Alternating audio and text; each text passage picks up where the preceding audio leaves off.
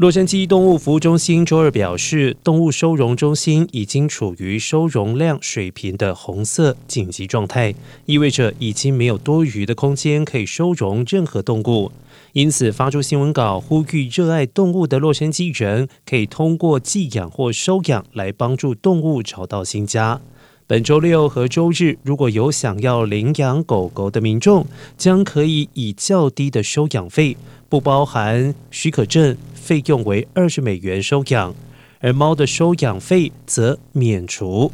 相关的领养讯息可至洛杉矶动物服务中心官网查询。